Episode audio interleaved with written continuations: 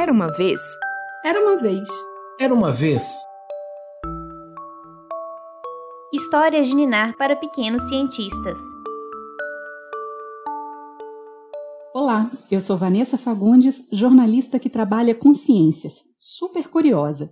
Adoro aprender sobre as descobertas, invenções e as pessoas que tornaram tudo isso possível. Esse é o Histórias de Ninar para Pequenos Cientistas, uma coleção de contos sobre conceitos, ideias, acontecimentos e descobertas do mundo da ciência. Hoje vamos falar de uma coisa muito básica, de uma força. Ela mantém a gente grudado no chão, faz as coisas caírem, a lua girar em torno da Terra e a Terra girar em torno do Sol. Vamos contar a história de como descobrimos que a gravidade existe.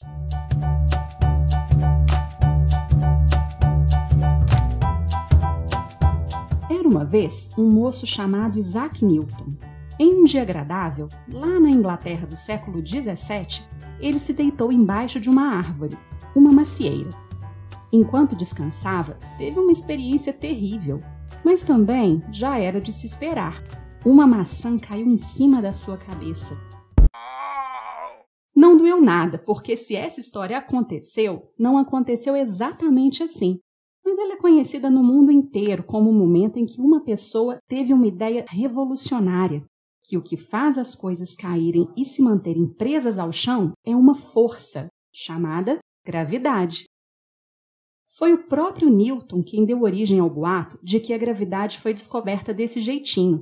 Ele contou a história a um amigo muitos e muitos anos depois, já em sua velhice, e o amigo contou ao mundo, encheu páginas de um livro com as palavras do físico.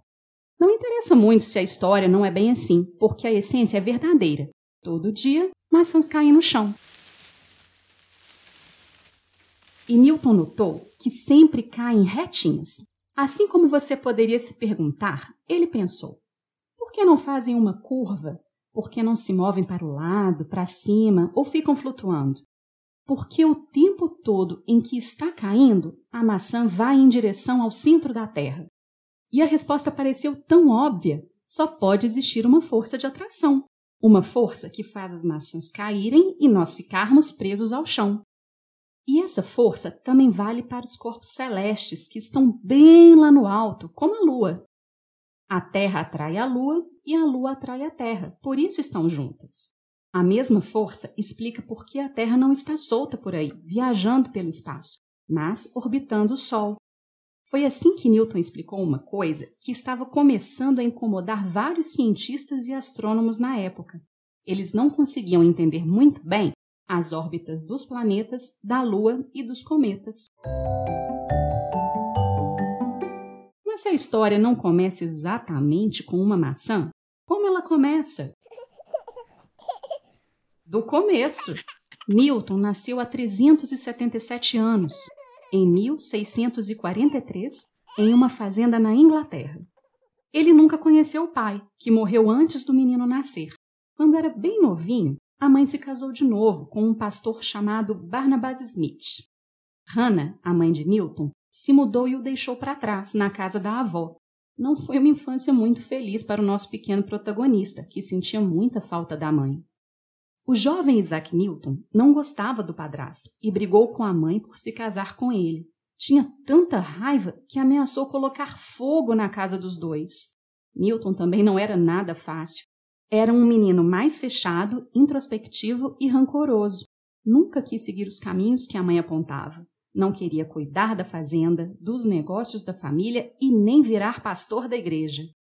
Mas era muito curioso, inventivo e gostava de aprender. Um tio o incentivou a estudar na Universidade de Cambridge. E o jovem Newton foi. Ele era um autodidata. Sozinho, gostava de se aventurar pelos livros e descobrir teorias, conceitos e formulações que vieram antes. Ele queria entender a fundo os problemas que o deixavam tão curioso sobre o mundo. Lá em Cambridge, ele teve várias ideias inovadoras. Inventou matemáticas estudou a luz e as cores fabricou o primeiro telescópio refletor do mundo, que é um tipo de telescópio usado até hoje, e escreveu sobre suas descobertas. Mas algumas das coisas que Newton falou deram briga, nem todo mundo gostou. E Newton, que não era muito sociável e queria fugir da polêmica, menos ainda. Depois disso, ficou um pouco mais quieto. Ele estudava muito, mas só para ele. E mesmo longe da universidade, não deixou de ter ideias incríveis. Em 1666, uma doença bem séria deixou várias pessoas doentes e levou muita morte à Europa. Era a peste negra. Para não piorar a situação, muitos lugares foram fechados, inclusive a Universidade de Cambridge. As pessoas mais ricas voltavam para o campo, ficavam em casa, isoladas, para diminuir o risco de pegar a doença. Nesse ano, Newton teve que voltar para a casa da sua família. Ficou lá, bem recluso. E foi ali, longe das grandes bibliotecas, das salas de aula e dos colegas, que transformou a nossa visão sobre o mundo e o universo. Nesse ano de retiro, ele construiu suas principais descobertas, inclusive a lei da gravitação universal, a lei que explica a força da gravidade, com ou sem maçã.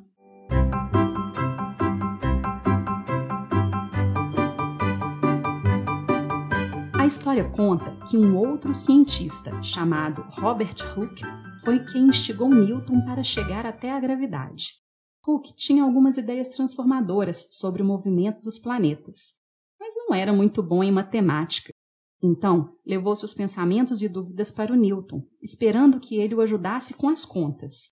Newton começou a pensar sobre essas questões, mas nem mesmo continuou a conversar com Hooke. Afinal, ele estava bem isolado, não queria trabalhar junto com ninguém. E a história também conta que Hooke não ficou nada feliz quando as descobertas de Newton foram divulgadas, anos depois. Para ele, o físico tinha roubado suas ideias. Não era bem por aí, mas esse Newton não era nada fácil mesmo. Vamos voltar. Newton fez todas aquelas descobertas incríveis sozinho, na casa da família, ele deve ter corrido para contar para todo mundo. Que nada, lembra? Ele estava isolado, querendo fugir da polêmica e era uma pessoa muito fechada e difícil. Pois é, ele fez essas descobertas sensacionais, mas não publicou nada, não mostrou para ninguém. E alguns anos depois, ele voltou a Cambridge como professor de matemática. Mas a nossa história não acaba aí. Aquele telescópio que Newton havia inventado algum tempo antes fez com que seu nome ficasse conhecido entre os astrônomos, mesmo enquanto ele não estava muito preocupado em escrever livros e divulgar as suas ideias. É aí que outro personagem entra na história. Halley trabalhava no famoso observatório de Greenwich e era um dos astrônomos favoritos do rei da Inglaterra. Como outros cientistas, ele queria entender as órbitas dos planetas e escutou falar no nome do Newton e que ele poderia ajudar. Halley foi atrás do físico. Era o ano de 1684. Halley fez suas perguntas ao Newton. Não só conseguiu as respostas, como ficou muito impressionado. Depois disso, o astrônomo continuou conversando com Newton. Queria convencer o físico que ele deveria publicar as suas descobertas. Ele tinha um jogo de cintura e uma hora deu certo conseguiu instigar Newton a escrever sua maior obra, três volumes de um livro chamado Princípia. Halley trabalhou quase como um editor, conseguiu algum dinheiro de patrocínio e também pagou do próprio bolso a publicação dos livros. Mais que isso, ele divulgou na Inglaterra e na Europa o trabalho do físico. Se não existisse Halley, a gente nunca saberia das ideias de Newton.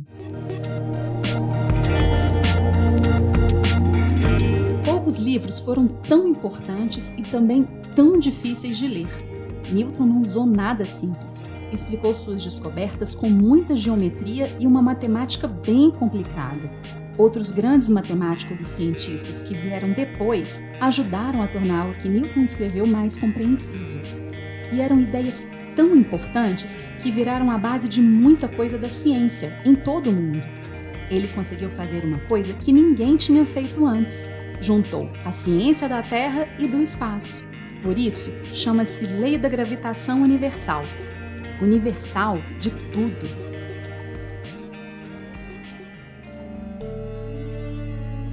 Você ouviu um episódio de Histórias de Ninar para Pequenos Cientistas, podcast do projeto Minas Faciência, da Fundação de Amparo à Pesquisa do Estado de Minas Gerais, a FAPEMIG. Esse programa teve produção, roteiro e edição de Luísa Lages, com locução de Vanessa Fagundes. A assessoria científica foi de Eduardo de Campos Valadares, professor do Departamento de Física da UFMG.